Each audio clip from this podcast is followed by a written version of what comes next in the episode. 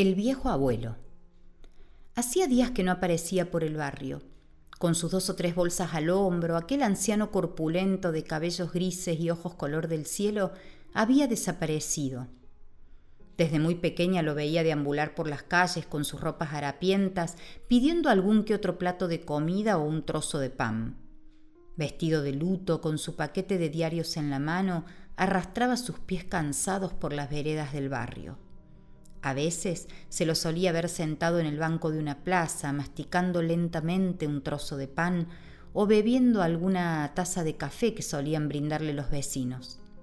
Y de noche, acomodando en el hall de entrada de algún comercio que obviamente a esas horas estaría cerrado, donde se disponía a dormir hasta que la claridad de la mañana le daba la alerta de que debía abandonar el lugar. El viejo abuelo lo solíamos llamar, o sencillamente el abuelito.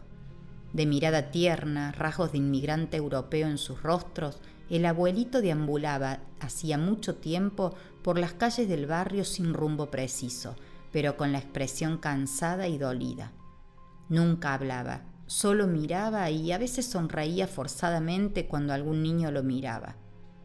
Nada se sabía de él con certeza, pero se rumoreaba fuertemente que había sido un prestigioso cirujano que a pesar de su negativa tuvo que practicar una cirugía a su esposa, ya que ella así lo decidió y lamentablemente en esa cirugía algo salió mal y ella falleció, cosa que él nunca pudo perdonarse, por lo que se dejó en abandono y decidió deambular por las calles preso del dolor y la culpa, de la angustia y el arrepentimiento pero nada se sabe con certeza de esa historia que circuló como el viento por las veredas, aunque en realidad si le vieran sus rasgos físicos, su educación, sus modales y su mirada, posiblemente haya sido esa la explicación.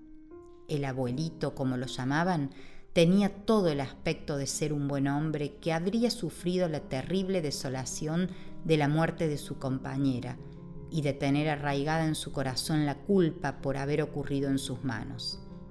Si así fuera, esa realidad se presentaba como terrible y dolorosa y podría ser entonces la explicación a su decisión de dejarse en abandono.